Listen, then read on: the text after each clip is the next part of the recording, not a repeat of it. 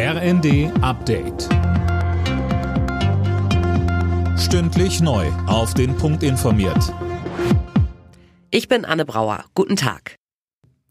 Im EU-Parlament geht es heute um Konsequenzen aus dem Korruptionsskandal.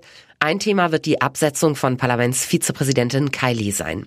Sie und weitere Verdächtige sollen Schmiergelder aus Katar angenommen haben. Außenministerin Baerbock sagte dazu. Das ist wirklich ein unglaublicher Vorfall. Der muss jetzt ohne Wenn und Aber aufgeklärt werden mit der vollen Härte des Gesetzes, denn es geht hier auch und gerade um die Glaubwürdigkeit Europas und entsprechend müssen dann in unterschiedlichen Bereichen Konsequenzen folgen. Jetzt geht es vor allen Dingen um die restlose Aufklärung, aber sowas, das haben wir äh, lange nicht erlebt. Im Bundestag beschäftigen sich heute gleich mehrere Ausschüsse mit dem mutmaßlichen Terrornetzwerk in der Reichsbürgerszene. Dabei soll es auch um die Frage gehen, ob Informationen vorab an die Medien durchgestochen wurden. Der rechtspolitische Sprecher der Unionsfraktion Günter Krings sagte im ZDF.